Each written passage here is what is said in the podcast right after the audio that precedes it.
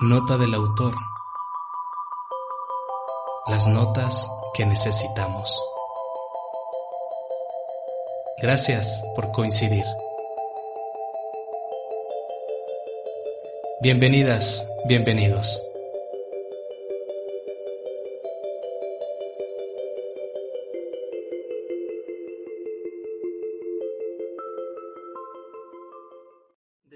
El coronavirus en, en diciembre del 2019, eh, no sé si ustedes se dieron cuenta, eh, empezó a, a, a emerger una serie de conductas en todo el mundo, como que el miedo se apoderó de muchas sociedades.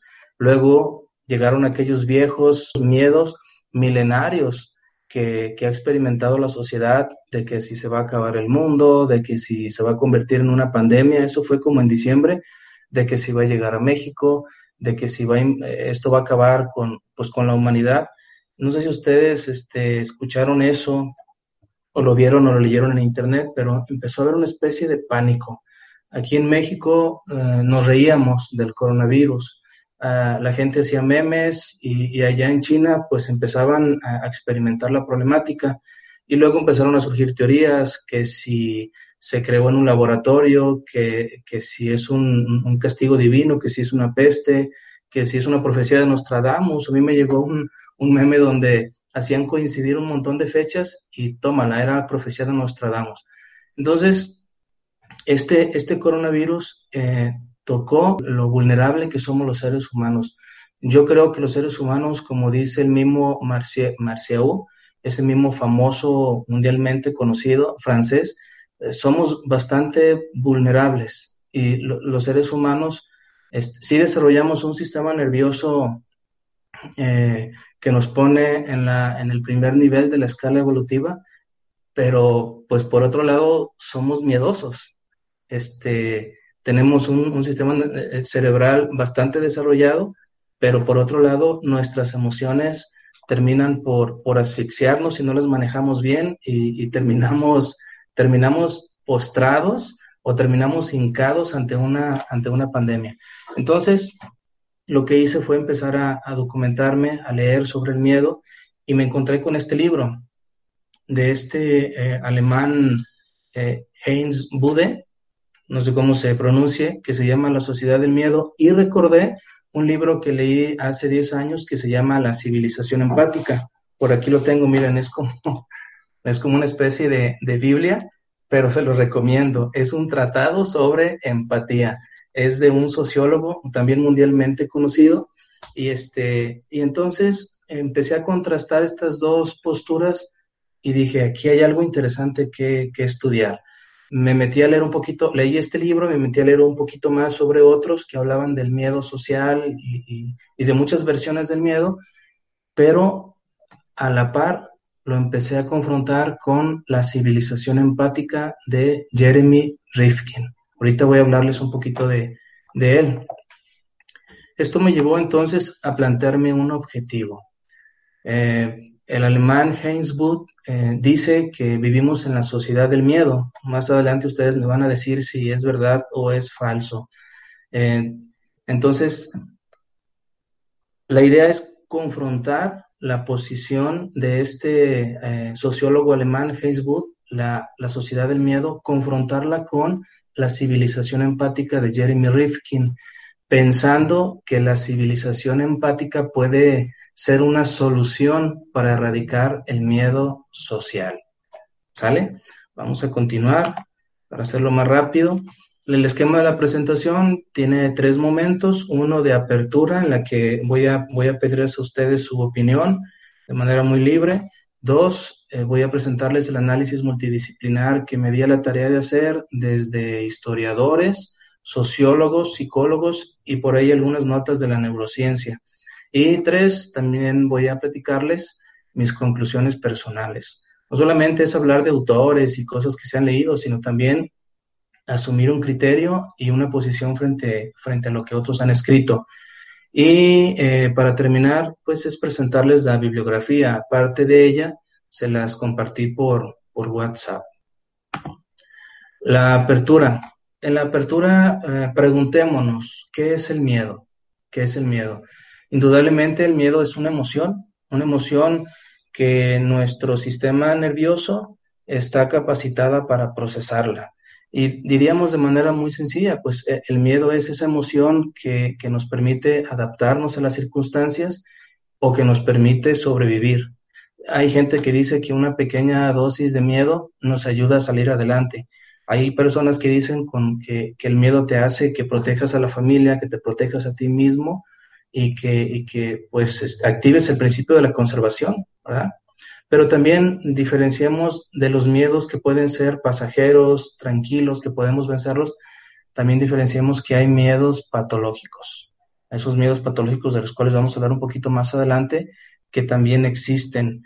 Miedo a las arañas, eh, miedo a las alturas, miedo a los lugares cerrados, eh, este, o, ataques de pánico, en, en, fin, todo eso existe. Entonces nos, nos, podemos preguntar cuántos tipos de miedo existen y se van a dar cuenta que existen la cantidad de, de miedos como seres humanos existen en la Tierra. Las neurociencias, eh, a través de, de Lisa Feldman en este libro, La vida secreta del cerebro, eh, ella dice y sostiene que cada emoción es construida por nuestro cerebro de manera diferente. Entonces, ella afirma que no hay un solo tipo de miedo, que todos construimos nuestros miedos de acuerdo a nuestro, al cerebro que tenemos y a las experiencias que experimentamos. Ningún miedo se parece. Pero también el, sociólogo alemán Heinz dice que el miedo es contagioso. ¿Y por qué es contagioso? Porque compartimos conceptos eh, relacionados con el miedo muy similares. Ok, ¿por qué existe el miedo? ¿Cuál es su causante? ¿Cuál es la causa del miedo? ¿Se aprenden los miedos eh, o ya vienen cargados en nuestro cerebro? Esa es una pregunta bastante interesante que ahorita está en, en, en, la polémica de los científicos. ¿Para qué existe el miedo? ¿Tiene alguna utilidad? Hace rato mencionaba yo alguna de ellas. ¿Cómo vencer el miedo? Quizás esta sea la pregunta fundamental. ¿Cómo vencer este miedo? ¿Por qué los seres humanos somos tan vulnerables? Ayer yo veía un video donde, donde aparecen gatos asustados. Van caminando gatos sigilosamente y de repente alguien los asusta y dan un salto gigantesco. Todos hemos visto algo de eso. Pues yo creo que el ser humano también es igual, ¿no? Este, vemos en las noticias que Donald Trump y, China traen un problema eh, o quieren generar un problema comercial y de repente nos asusta. ¿Qué va a pasar? ¿Va a haber otra tercera guerra mundial o alguien dice que vamos en la cuarta? En fin, somos muy vulnerables. Eh, ¿Hay miedos individuales o solo colectivos? ¿Quiénes han escrito sobre el miedo? También eso vale la pena preguntarnos. Hay mucha gente que ha escrito sobre el miedo. ¿Vivimos en una sociedad miedosa? Si es así, ¿podemos aspirar a algo distinto? Entonces es aquí donde les, les pregunto a ustedes este, eh, o, o, les pido contestar alguna de estas preguntas que les llame la atención. ¿Quién dice yo? Porque de acuerdo a los perfiles de los que están ahí en, esa, en, esta conferencia, muchos saben de esta problemática. ¿sí? podemos hablar de manera técnica o también podemos hablar de, de, del sentido común, de lo que hemos visto, de lo que creemos es válido. ¿Quién quiere participar? Sí, Jaime. Adelante, dilo. Sí. Bueno, eh, me llama la atención porque ha sido algo que hemos estado trabajando incluso en, en la terapia y en, el, en también las diferentes clases que hemos estado participando por vías diferentes. La pregunta de para qué existe el miedo y si tiene alguna utilidad. Eh, el miedo lo podemos unir al concepto de la ansiedad, ¿no? La ansiedad es una, eh, un sentimiento, una emoción que nos prepara para un peligro posible. Ya la situación de ansiedad mayor eh, o de trastorno general de ansiedad generalizada, ya hablamos de un miedo patológico, es decir, algo enfermizo que nos imposibilita ante algo que realmente no es posible pero la ansiedad como tal sí nos da la oportunidad de protegernos, de cuidarnos, eh, tiene la utilidad de, salvaguardar la vida y nuestra seguridad e integridad. Una de las cosas que me preguntaba un amigo, oye, ¿será cierto? ¿No será cierto? Eh, ¿Será un invento? Etcétera. La respuesta que yo pude darle fue, cuidarnos no nos hace daño. Usar el cubrebocas, lavarnos las manos, eh, evitar ciertas aglomeraciones, pues no nos hace daño en este momento, desde el punto de vista de la enfermedad como tal además las otras implicaciones. Pero sí, para mí, bueno, sí, el miedo existe como ese, esa capacidad que el cuerpo tiene para protegerse y para estar atento a los peligros que, que nos ponen en riesgo ante un daño posible o incluso hasta la muerte. Claro, claro. Y como tú lo dices, pudiéramos también las personas brincar al miedo patológico, ¿verdad? Sí, es.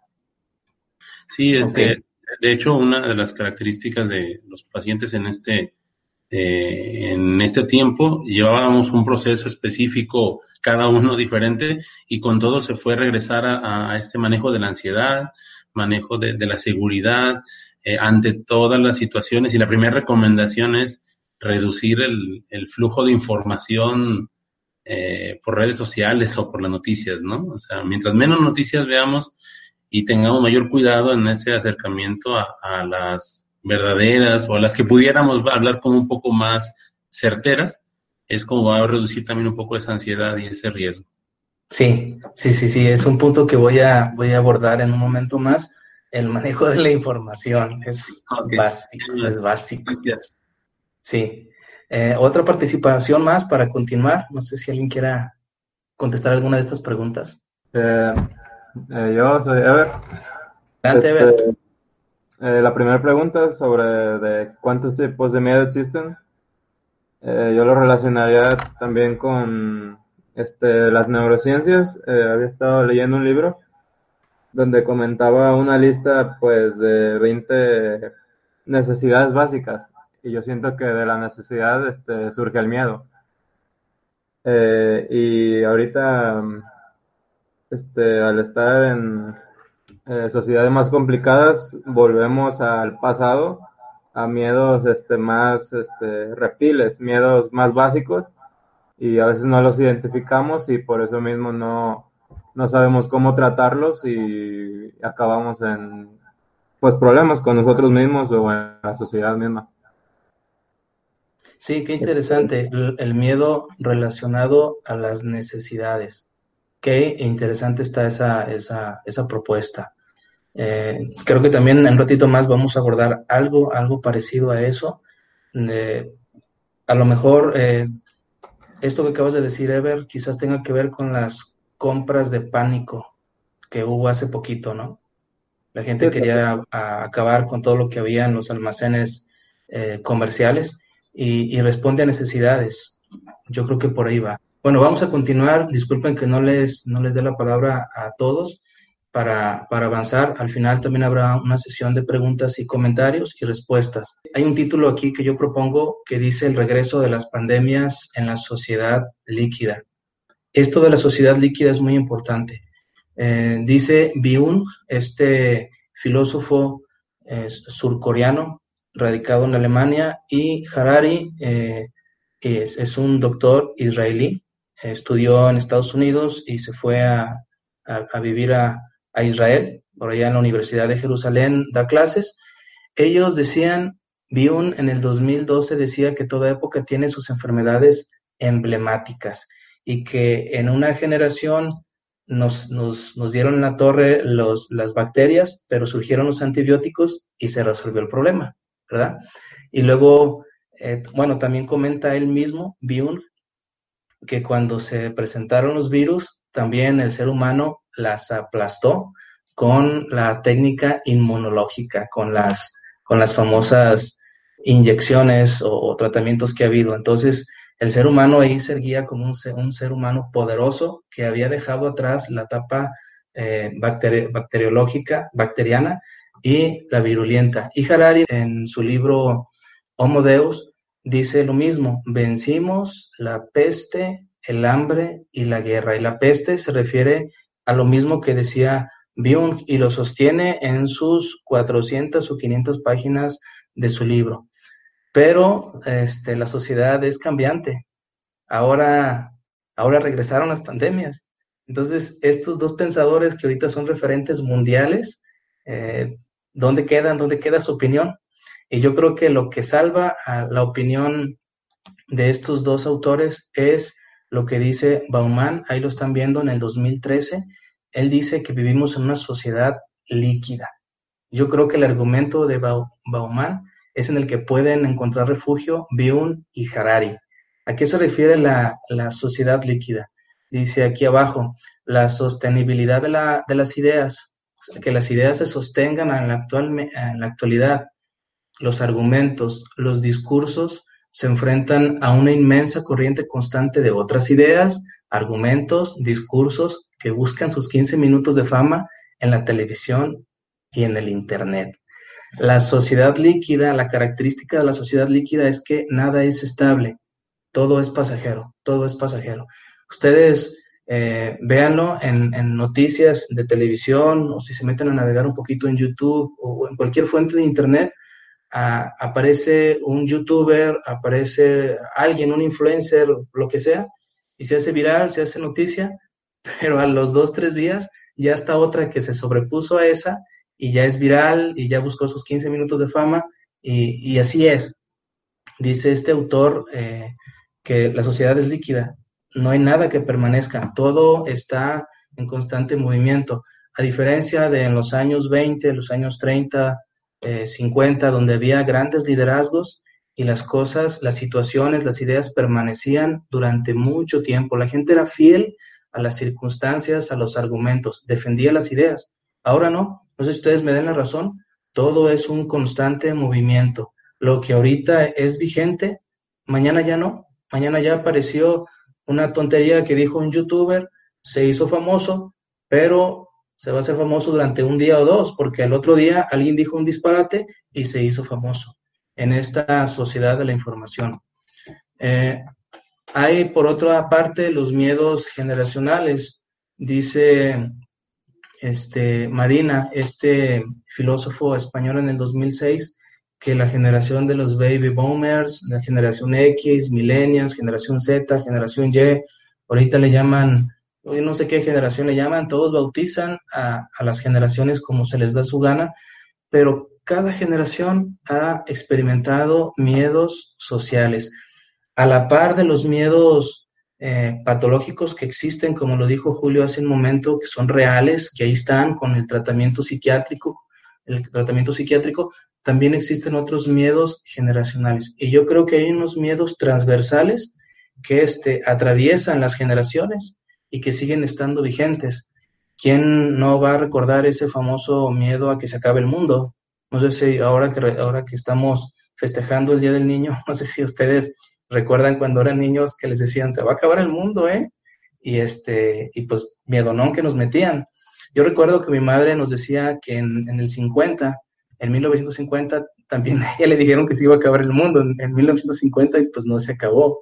Otros decían que en el año 2000 este, luego que las guerras atómicas nos iban a destruir, que la, la, bomba atómica de hidrógeno que iba a devastar la sociedad. Y luego el cine crea una serie de, este, de películas donde hablan de la devastación, del apocalipsis, y a ese tipo de miedos se refiere Marina en el 2006, que la humanidad le teme a, al desplome de la cultura, al hundimiento de la humanidad, a la pérdida de la religiosidad, eso está latente en el ser humano. Eh, yo creo que es, es real esto porque el ser humano busca agarrarse de significados. El ser, el ser humano busca significar su realidad y la religión y la cultura están plagadas, están densas de significados y eso le da sentido a muchas personas, ¿verdad? Pongo una pregunta aquí. ¿Y el COVID-19 nos irá a exterminar como humanidad. ¿verdad? Vamos a la siguiente. Em, la sociedad del miedo, como lo dice este Bude, él comenta que para estudiar una sociedad cualquiera, tenemos que estudiar la sociedad del miedo. En esta sociedad del miedo actúa el estado de bienestar. Él comenta que cuando se acabó la Segunda Guerra Mundial, eh, más o menos, bueno, sabemos que acabó en el 43, 44, la Segunda Guerra Mundial, pero en 1950 se crea el estado de bienestar.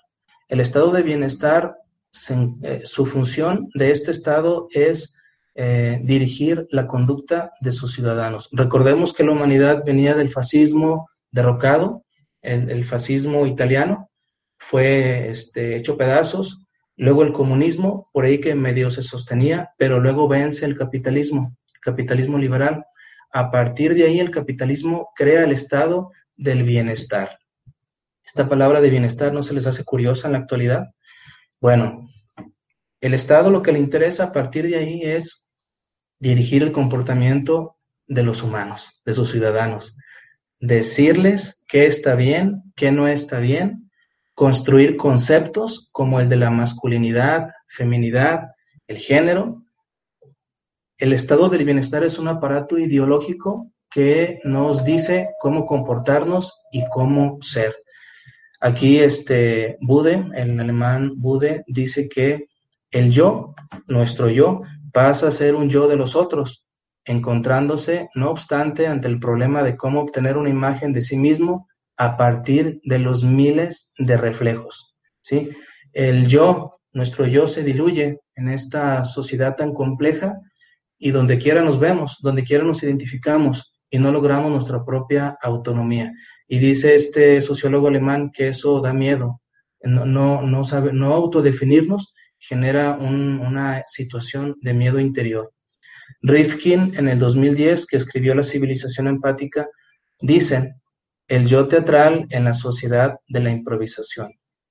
Estamos actualmente en una sociedad de la improvisación. Todo el mundo quiere improvisar, todo el mundo quiere, quiere, quedar, quiere, crear videos, todo el mundo quiere hacerse rico. no todo el mundo, pues, pero una gran parte de la sociedad y aparece el yo teatral. Todo el mundo queremos salir en escena. Y yo creo que en este momento, pues yo también estoy queriendo salir en escena, ¿verdad? Es, es parte de la, de la condición social que vivimos, el yo teatral. Antes era pienso y luego existo, recuerdan a Descartes, ahora es me conecto y luego existo. Si no, pregúntenle a un adolescente cuando se le acaban los datos, casi se vuelve loco. Eh, la noción de qué es lo que los demás piensan de mí y qué es lo que piensan que uno piensa de ellos pasa a ser una fuente de miedo social. Qué interesante está esta cita de Bude. Ahora eh, subimos un contenido a YouTube, ya sea una publicación en Facebook, Instagram, Twitter o cualquier plataforma y estamos en expectativa a ver quién opinó, a ver qué dicen. Y aparte de las, de, las opiniones, eh, este, perdón, vemos las opiniones y eso nos mueve y, y, nos frustra o nos da valor, nos levanta la autoestima o nos sentimos derrotados. Entonces, ahí aparece el yo teatral, buscando los comentarios del exterior. Dice Bude, eso crea un miedo social, una, una inconsistencia en el ser humano. El mundo global ejerce una gran presión sobre nosotros. Esto también lo comenta Harari en el 2019, el año, el año pasado. El mundo global ejerce presión ante nosotros. Esta sociedad entonces, eh, el resultado de esta sociedad es que pare o eh, su hijo es una sociedad, sus hijos son una sociedad de enfermos, de enfermos mentales que no saben quiénes son, que han perdido libre albedrío y que, y, que pueden experimentar miedo de muchas formas. Pongo aquí esta, esta frase. Ahorita entonces somos una sociedad que está de rodillas frente al COVID-19. ¿Dónde está nuestra inteligencia? ¿Dónde está nuestro sistema nervioso altamente desarrollado? Está encerrado en un hogar, cuidándose, como lo dijo hace rato Julio, cuidándose de la peste que pueda estar pasando por afuera de las calles, como pasó en el relato de, Moisés, ¿verdad? Que, este, eh, no, no, le obedecía al faraón y le aventó unas pestes y la gente se recluyó en las casas, pintaban las puertas con eh, este, sangre de cordero para ver para que la peste no entrara a sus casas. Se me hace una, una cuestión de repente un tanto ridícula la que estamos pasando. Somos seres altamente desarrollados, los número uno en la cadena alimenticia, pero ahorita estamos de rodillas ante una pandemia. Estamos sumamente postrados, este, temerosos, enclaustrados frente a un virus.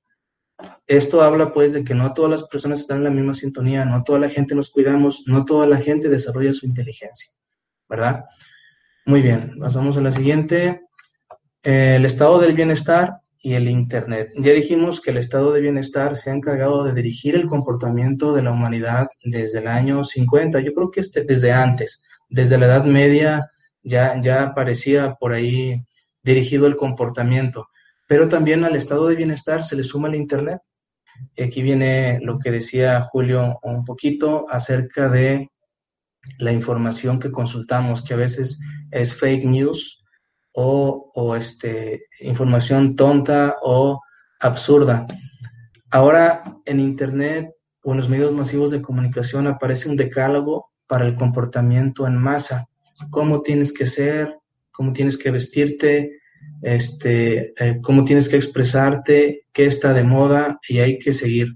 Entonces, el Internet genera una fuente de miedo social.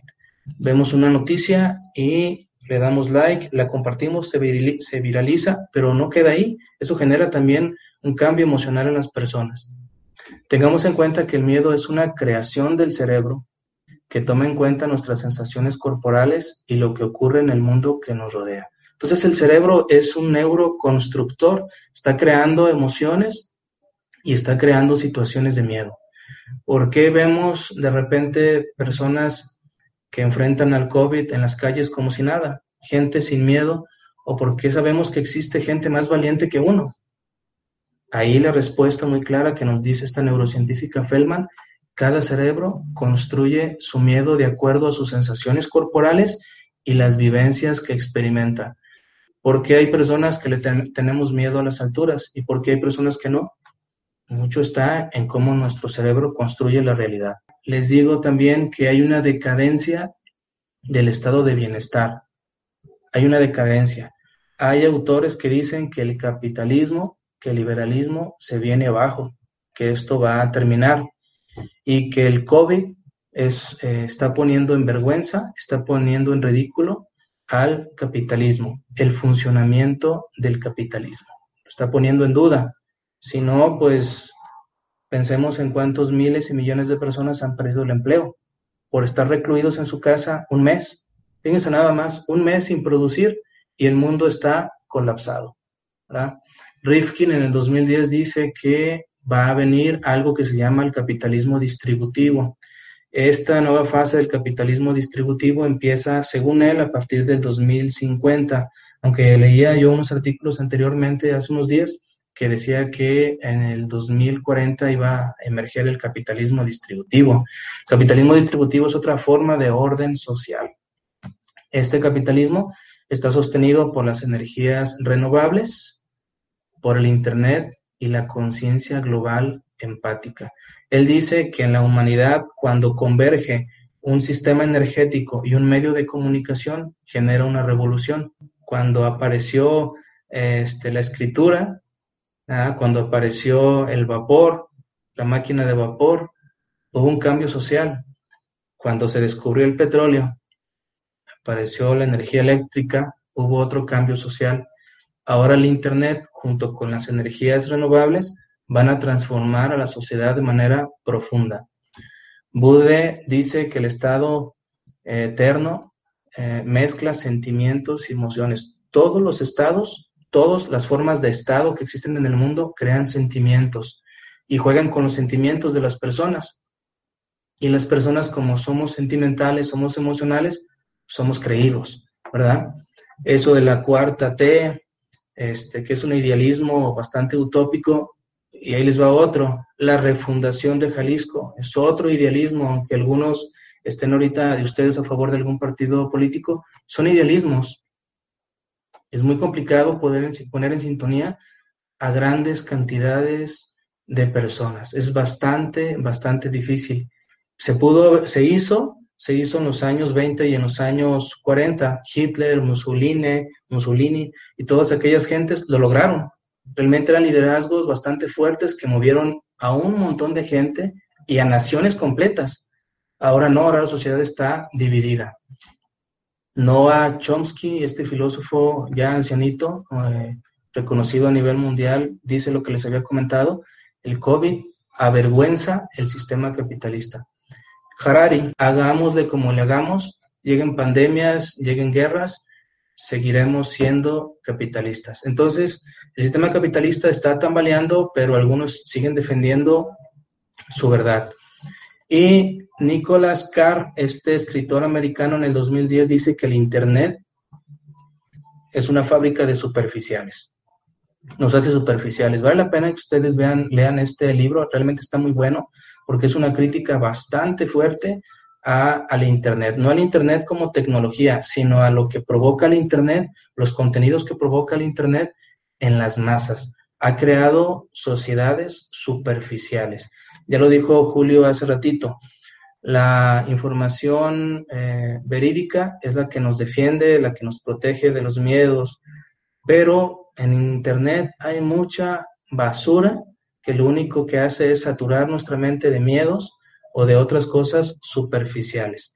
Dice Carr en su libro que perdimos la, la habilidad de la lectura profunda.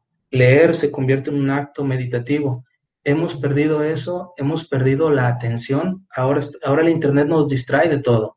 Entramos a ver un, un, video, mientras lo vemos, estamos navegando a ver si encontramos otra cosa que nos, que nos interese. Estamos en el Facebook y estamos haciendo scroll a ver si vemos algo más interesante.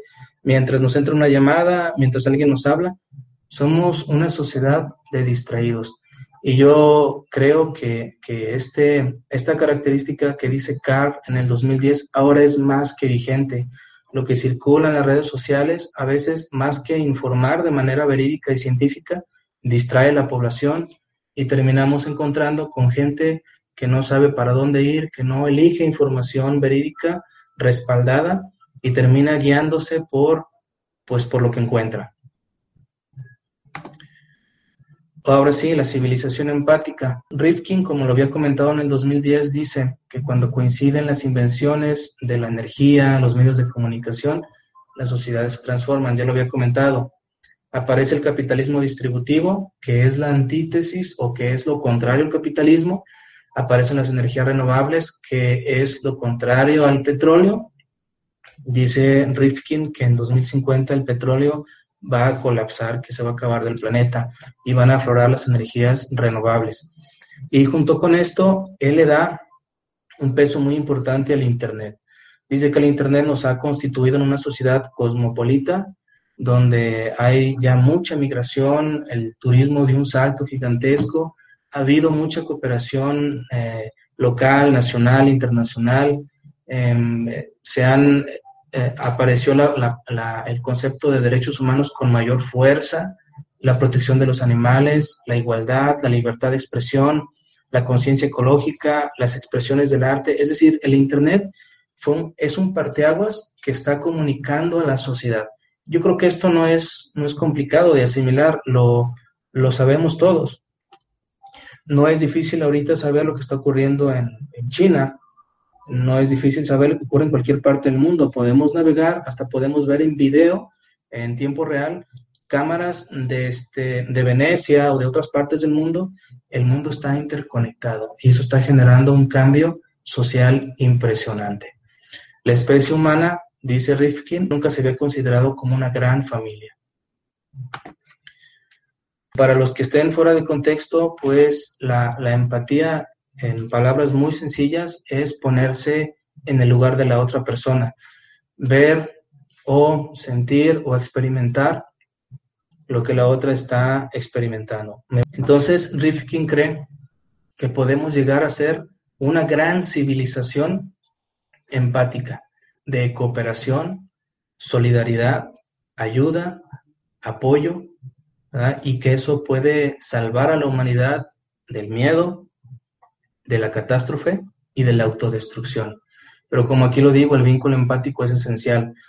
Carl Rogers, en el libro El proceso de convertirse en persona, él explica su forma de trabajar con el paciente a través de una hipótesis. La hipótesis dice, ¿cómo yo puedo establecer una relación con mi paciente para que mi paciente se sirva de ella y salga adelante y desarrolle su potencial? y en conclusión habla del vínculo empático. Entonces la teoría, perdón, la terapia centrada en la persona, esta forma de terapia está basada en el vínculo empático. Y todo su libro habla de eso. La psicología positiva de Seligman también nos habla de esto, lo importante que es el vínculo entre las personas. La empatía hay que desarrollarla desde que somos niños. Los obstáculos de la civilización empática podríamos construir una civilización, todo el mundo, este, de manera empática, podríamos establecer lazos con el vecino, con la vecina, con, con los demás municipios empáticos que permitan mostrar nuestra humanidad, mostrar lo más íntimo que somos. Podríamos crear esos lazos que después esos lazos generan solidaridad, cooperación, como lo que estamos viendo ahorita en las noticias. Tanta gente que está compartiendo despensas, tanta gente que está ayudando a otra gente. Ahí se crean, ese es el resultado de los vínculos empáticos. La empatía nos permite ayudar a la otra persona. La sensibilidad empática no se da por igual, eso también hay que tenerlo en cuenta. El factor biopsicosocial determina la sensibilidad empática. Tengamos en cuenta que no todas las personas en este planeta somos empáticos, no todos. Habrá gente que se le facilita eh, hablar con otras personas, escuchar atentamente, interpretar sentimientos y luego actuar. Habrá otras personas que son indiferentes, que, este, que no, no, no, no pueden desarrollar la capacidad empática. ¿Esto qué se debe? Uno, la bioquímica cerebral. Dice Harari en el 2016 que todos los humanos nacemos con una bioquímica cerebral distinta y eso nos va a determinar. Él comenta el caso de la depresión. Habrá que, personas que, que nazcan con una bioquímica específica que les va a permitir sobreponerse a depresiones, a miedos y van a enfrentar la vida de manera muy valiente. Y habrá personas con una bioquímica cerebral determinada que van a caer en una depresión y que no se van a levantar en toda su vida, que van a estar controladas. Eh, los que son médicos o los que se dedican a la medicina podrán darme la razón todos los cuerpos son diferentes. En la psicología tenemos muchos estudios de caso que nos dicen y que nos hablan de la importancia de los vínculos con mamá y con papá. Es ahí donde aprendemos en mucho a ser empáticos. La vida emocional de las personas depende mucho, querrámoslo o no, de la infancia, de lo que nos dijeron nuestros papás, de cómo nos educaron emocionalmente eso también va a determinar nuestra facilidad para empatar con las demás personas. Y por último, la sociología. Dicen las neurociencias que el mundo exterior ayuda a cablear el cerebro, es decir, la cultura, la sociedad ayuda a eh, este, construir emociones y a construir nuestro cerebro. Por eso eh, hay diferencias de cultura a cultura. Hay gente que vive en otra región del planeta que son muy valientes o que tienen ciertas emociones muy aprendidas de acuerdo a su contexto y habrá otras culturas que es, no es todo lo contrario, pero que viven de manera diferente. La cultura moldea nuestro cerebro. Lo que podemos decir en otras palabras, la cultura moldea nuestro comportamiento. Estamos ante una empresa difícil. Yo creo que la civilización empática es una utopía como tal. Sincronizar a la humanidad en torno a esta idea creo que es bastante difícil, pero en determinada medida yo creo que la, la empatía es una buena medicina para vencer algunos miedos contagiosos, como el COVID-19 u otros que se han colado generación tras generación. La idea de Rifkin yo creo que no es mala, es bastante buena pero en nuestra sociedad líquida en la, que todo está cambiando, nada, nada permanece, sí puede ser una gran medicina y lo estamos viendo en televisión, como lo dije hace rato, de gente empática que va y ayuda a otras personas. Bien, ya vamos a acabar. Conclusiones personales. Aquí viene lo interesante. Em, primero, Mm, diferenciar entre los miedos que podemos superar o los que podemos trabajar en terapia o por nosotros mismos, diferenciarlos de los miedos patológicos. Eso creo que ya, ya quedó claro. Los miedos patológicos requieren este, un tratamiento psiquiátrico, médico, eh, psicológico aparte. Eso lo tenemos que dejar muy, muy en claro. Y hay otros miedos eh, contagiosos. Uno de ellos lo podemos vencer con recurrir a, fuentes de información más fidedignas. ¿Cuáles son mis recomendaciones? Entonces, si no podemos construir ese, ese gran concepto de la civilización empática en todo su conjunto, yo, yo qué sugiero? Ok, asumir un hábito de lectura constante. El, asumir el, hábito de lectura nos permite eh, aprender nuevos conceptos, aprender de la cultura, incrementa nuestro autoconocimiento, nuestra sensibilidad empática también se incrementa y hay una actualización cerebral. Hay una actualización cerebral. Se cambian unos conceptos por otros. Esto le cae de maravilla a nuestro cerebro. En alguna ocasión yo le decía a un par de, sobrinos que tengo, por aquí en la conferencia está uno, ustedes sean devoradores de libros. Este libro que esté en su mano, que les llame la atención o que los atraiga, aviéntenselo, léanlo, devórenlo. Eh, yo, yo distingo desde, desde un punto de vista muy particular entre dos tipos de lectura. La lectura de la literatura, las novelas, los cuentos, que para mí son, son este, textos relajantes, pero que me nutren de, de, sabiduría. Bueno, sabiduría es una palabra a lo mejor muy, muy complicada, que me nutren de cultura y de, conceptos. Además, al ir leyendo las novelas eh, de, literatura, también me permiten identificarme a lo mejor en algunos de los personajes.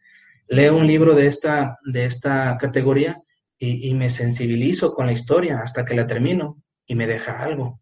Pero también existe la literatura científica o la, la literatura que le va a aportar algo, algo muy específico a entender mi condición humana. Y, este, y también ah, eh, dentro de esa literatura, eh, eh, libros científicos que le van a abonar a mi formación profesional o a los intereses que yo tenga. Entonces, es muy bueno leer. Nicolas Carr, yo lo decía al principio de la ponencia, nos dice que leer un libro se puede asemejar a un proceso de meditación. ¿Sí o no? Estamos leyendo, estamos ensimismados en la lectura, en la lectura profunda. Estamos de acuerdo, estamos en desacuerdo, pero es un acto de meditación. Carl dice que hemos perdido eso. Ojalá y podamos recuperarlo. Entonces, recurrir a fuentes de información, estimular el hábito de la lectura, nos ayuda a vencer los miedos. El conocimiento nos da poder y nos da seguridad. Dos, practicar la sensibilidad empática. Ahorita hay un, panorama eh, gigantesco para experimentarla todavía más, apoyando a los demás, cooperando, siendo solidarios. Eso es una, una forma de practicar nuestra sensibilidad empática. Si a lo mejor tuve una educación emocional muy distante, muy fría, muy sui generis, este momento que vivimos es un momento para, entrenarnos y para estimularla.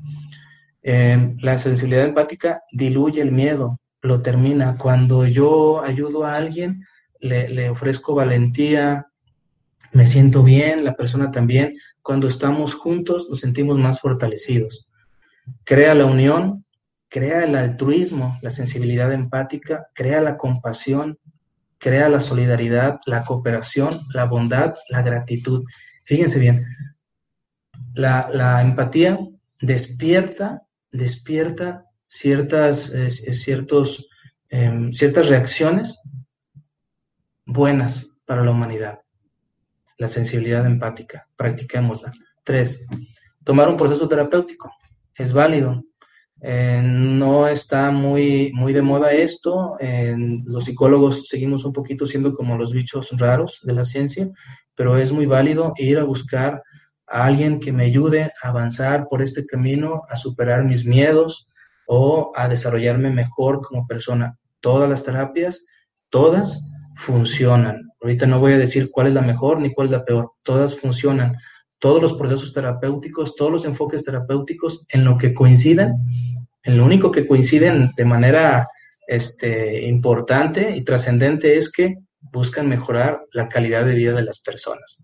Entonces hay que asumir, hay que ir a un proceso terapéutico. Cuatro, la yoga, hacer yoga y meditación. Nos ayuda a entrenar nuestra atención. De tenerla dispersa afuera, nos ayuda a focalizarla en el interior y ubicar nuestras verdaderas necesidades, así como lo dijo hace ratito Ever. Cinco, practicar el buen humor. Bude cita a un, a un, este, a un autor, ahorita no recuerdo su nombre, eh, Bude es el sociólogo que, que habla de la sociedad del miedo. Dice, cita a este autor que comenta que, este, que en la Edad Media la gente utilizaba el buen humor para calmar sus miedos. Fíjense qué interesante, qué interesante. Este, en la actualidad, bueno, pues este, están los memes, hay infinidad de videos en internet. Reírnos eh, este, de nosotros mismos, ir a una fuente para, de, de, de video, literatura, no sé, y reírnos, calma el miedo. De esto puede hablarnos suficiente el famoso Patch Adams y toda la corriente de la psicología positiva. Cómo el reír calma el alma, calma los sentimientos, nos pone en otra sintonía. Cuando reímos no hay miedo. Por último, eh, me encontré eh, hace dos, tres días a estos tres autores, al primero que, se, que cité, Harari y Byung, que decían que habíamos superado la, la etapa este, bacteriológica y la etapa este, de los virus, ¿verdad? Y, y, ahorita yo creo que se retractan. E, este eslovano, este autor eslovano, no he leído acerca de él, pero dicen que es de los más eh, críticos y fregones que hay en el mundo. Él dice, este, la sociedad alternativa al Estado Unión. Dice que el COVID-19 está creando una sociedad alternativa que nos va a llevar a la unión. Un virus, él le llama un virus ideológico, el COVID-19 una sociedad que se actualice a sí misma en solidaridad y cooperación global. Chequen lo que están diciendo. Harari, mecanismos, la humanidad va a cambiar y van a generar, va a haber mecanismos de colaboración y solidaridad global. Una población bien informada. Harari que decía que éramos poderosos, somos sapiens, somos deus, ahora dice que lo que está pasando en el mundo es que tenemos que recurrir a la colaboración y la solidaridad.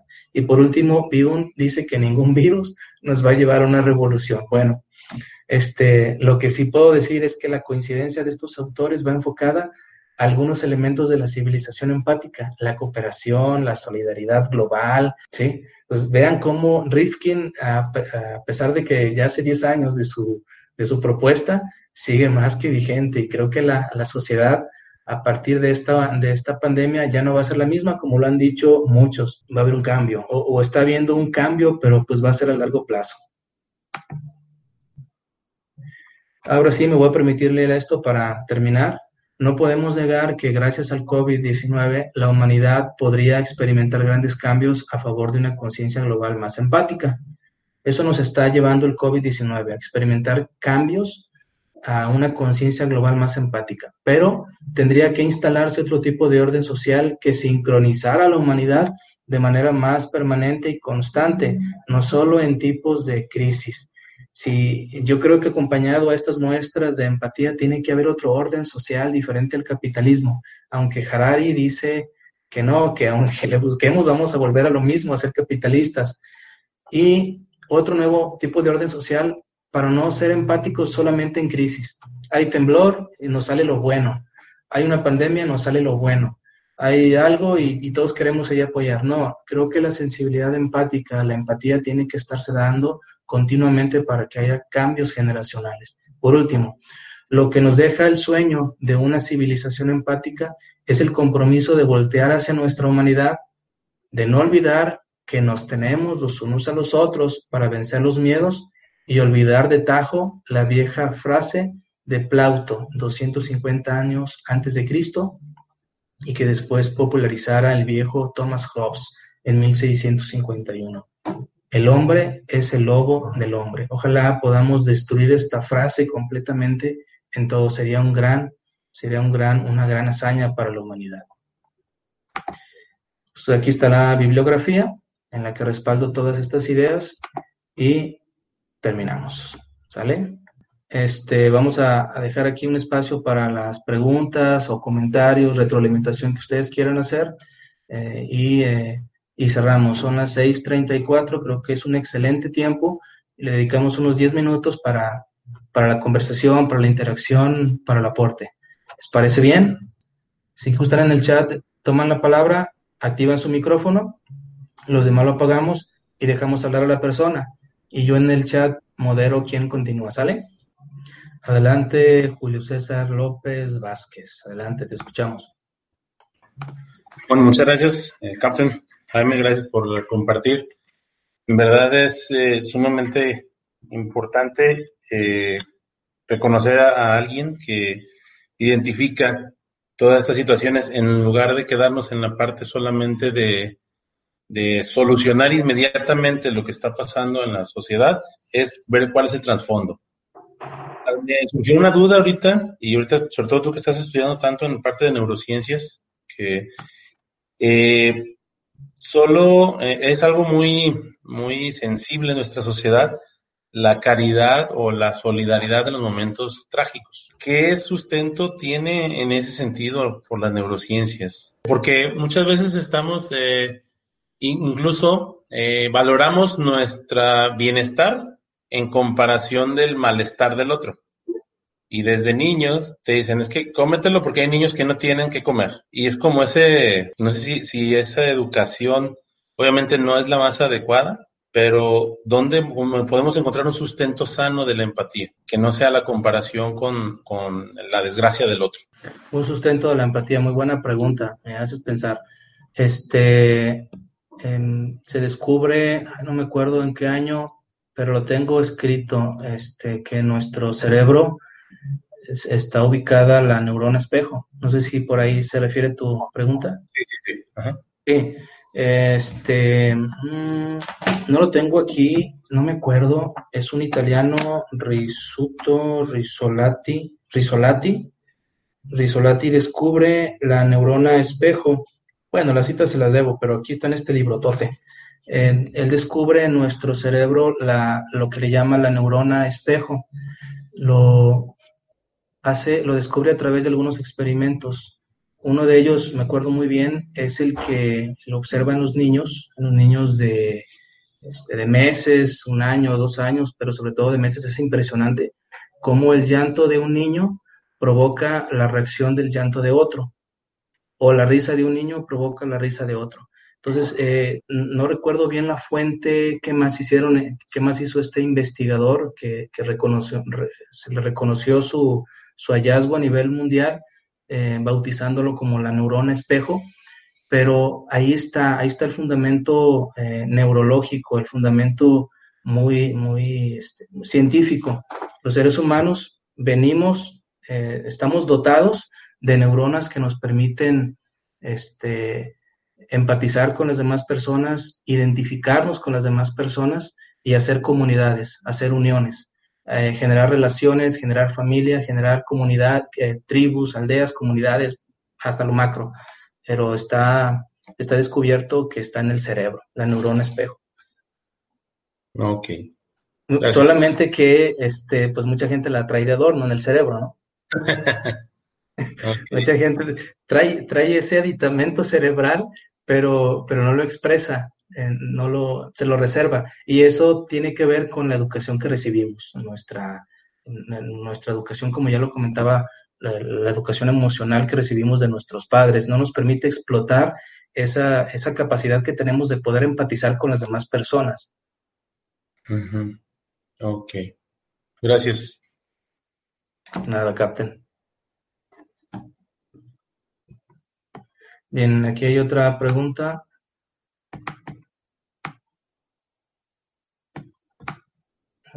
abajo. Tengo una pregunta, va por aquí, de Iván. ¿Cómo el ser humano identifica su propio miedo en el miedo del otro? Considero que debe haber una experiencia común que haga que ambas personas reconozcan sus antecedentes y puedan llegar a generar un miedo colectivo. Ahí está. Bueno, ahorita cito lo que, lo que comentaba la neurona espejo, ya lo, me lo puso aquí Ever, Giancomo Risolati, el descubridor de las neuronas espejo. Bien, lo que dice Iván, ¿cómo el ser humano identifica su propio miedo en el miedo del otro? Lo respondo con, esta, eh, con este libro que les comentaba hace ratito de La vida secreta del cerebro. Ella dice que los conceptos, lo que nos permite identificar el miedo en mí y en la otra persona los conceptos.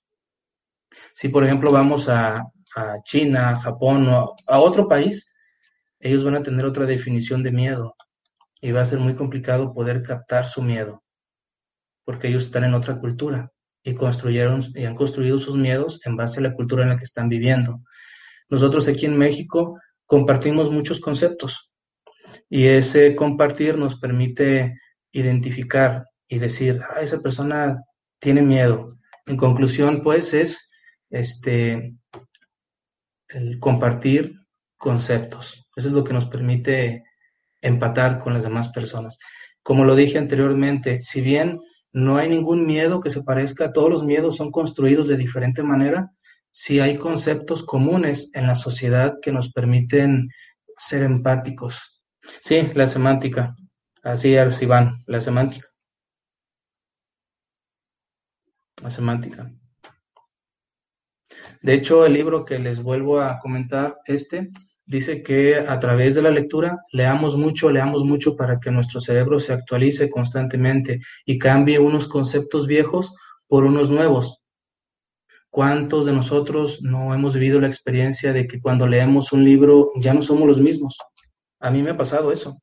Leo un texto que me cambia la percepción de algo, entonces ya actualicé mis, mi, ahora sí, mi base de datos neuronal ya la actualicé, ya tengo información distinta y eso me permite tener otra percepción de la realidad un tanto diferente a los demás.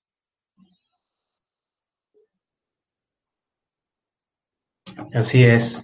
El lenguaje y sus características generan la empatía, también de emociones. Muy cierto.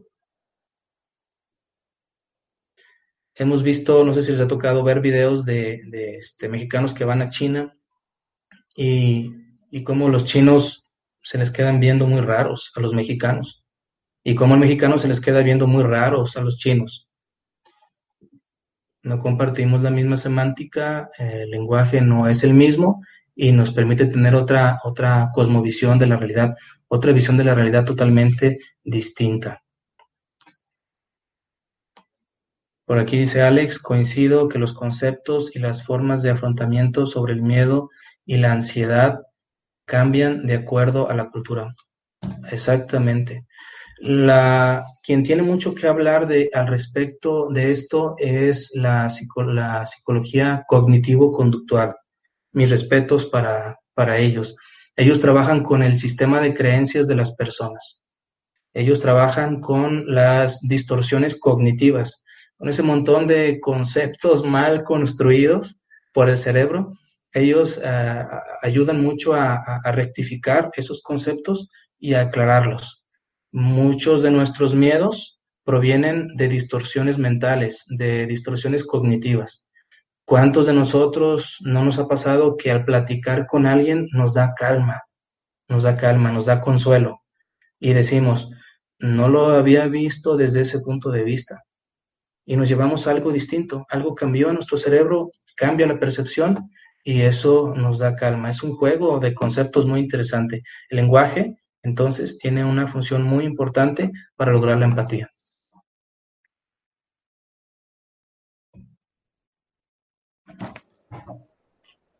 Bueno, eh, en concordancia con todo esto que están hablando, precisamente creo que Vaslavik, desde la teoría de la comunicación humana, ¿verdad?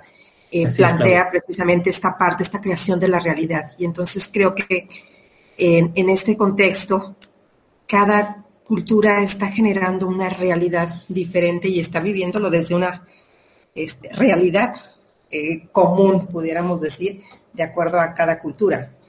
¿no? Entonces, bueno, creo que va muy de acuerdo con esto que has comentado, Jaime, este, de cómo estos conceptos, esta semántica que se está manejando, está generando cambios importantes en la forma como se está viviendo y experimentando el miedo. Eh, me llama la atención esto que compartiste de Rifkin, este, dice del capitalismo distributivo. Creo que mencionabas que, lo, que estaba planteado como un cambio, como una este, visión al 2040. 2050, algo que viene. 2040, 50, ajá, y yo cuestionaría, ¿Qué tanto esta situación, esta, esta pandemia logrará acelerar este proceso? Y digo, este, esto lo veo como un punto que pudiera ser favorable, ¿no? Toda esta parte de la vivencia de eh, tener que retirarte de lo social, de la parte, pues este capitalismo, a vivir de acuerdo a tu necesidad, de acuerdo a tus sensaciones, te digo, así como puede generar eh, también repercusiones negativas, pues yo lo veo como este, como un punto que pudiera ser muy favorable. El, el retirarte de el consumo, el retirarte incluso de la rutina para estar en ti, para estar contigo y contigo, bueno, no nada más es tu persona, sino tu entorno cercano que es la familia, ¿no? Sí. a mí me, llamó la atención porque, bueno, esta reacción empática, empática también yo lo veo como este, una reacción adaptativa, ¿verdad? Sí. Y, creo que, bueno, también es otra situación que, que va con concordancia con el miedo, ¿no? El, el miedo yo lo veo como una reacción adaptativa. Sí, sí, sí, es cierto. Y como yo lo comentaba en mis conclusiones, este, esta situación que vivimos nos está haciendo que volteemos a nuestra humanidad, a recordarnos que somos seres empáticos al final de todo, somos empáticos. Y este, hemos, se ha, se ha tomado una decisión muy drástica de recluirnos, de aislarnos en los hogares, de, de escondernos en las casas, casi, casi. Dice una, hay una frase del filósofo Kierkegaard, este filósofo existencialista, eh, que dice el, que la, única certeza del yo es este, que, que está solo, que vive solo y solo se va a ir. Y también otra certeza de ese yo es que ese yo tiene que enfrentar la vida por sí mismo, tiene que salir adelante por sí mismo y eso le aterra. Entonces tiene que refugiarse en los demás, tiene que ser acompañado con los demás. Ah, ahora que hemos estado, eh, estamos recluidos en nuestros hogares, como tú lo comentas, es una valiosa oportunidad para, girar la mirada hacia nosotros este, y ver qué está ocurriendo, qué, qué pasa con nuestra individualidad en este, en este contexto, con esa individualidad.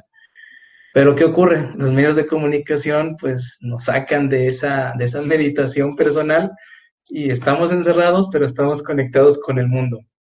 Es una cuestión media curiosa, ¿no?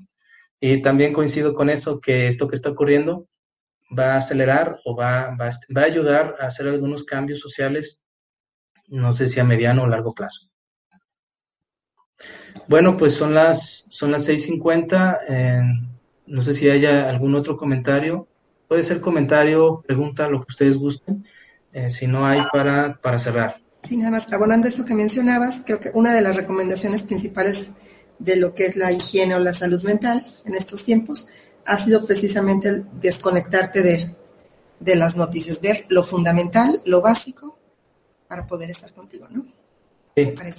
Nada más. Sí, sí. Alguien recomendaba noticia que ver las noticias en la tele, perdón, alguien recomendaba en la tele que ver las noticias dos veces al día y con eso bastaba. Para no llenarnos de tanta información, de tantas noticias, que los desempleados, que el mundo, que los que atacan a las enfermeras, todo ese tipo de situaciones que, este, que ocurren en otros, en otros países o aquí mismo, no atiborrarnos y atender lo más próximo, lo que está más cerca de nosotros. Bien, pues entonces vamos a terminar aquí. Les, yo les agradezco muchísimo el, haber participado, el haberse unido a esta, a esta ponencia, a esta reflexión. Me sentí muy a gusto eh, platicando mis ideas. Eh, va a haber más, va a haber más momentos para, para charlar. Tengo otras, otras ideas de, de abrir no tanto el término de videoconferencias, sino provocar una, una sesión de, que se le llame charla, en la que podamos compartir puntos de vista sobre un tema determinado y no simplemente alguien que venga y exponga sus ideas. Creo que también eso podría ser muy, muy enriquecedor, platicar sobre algún, algún tópico en particular. Yo estoy muy a gusto con ustedes. Eh, seguiré este, promoviendo algunos eventos de este tipo a través de mi página web, Nota del Autor. Entren a, les invito a que entren a verla ahí está el ensayo que escribí eh, y que ahora se los he compartido de una manera distinta en diapositivas PowerPoint. Ahí está completito, con más fuentes bibliográficas, con otros datos que no dije aquí. Ahí ustedes lo pueden, lo pueden leer con calma y dejar alguna opinión o si quieren en, algún momento dado seguir, seguir mi blog, ¿sale? Nota del. Les agradezco, nuevamente les agradezco su participación y este, el haber estado en esta sesión. Muchas gracias y cuídense, cuídense mucho, síganse cuidando.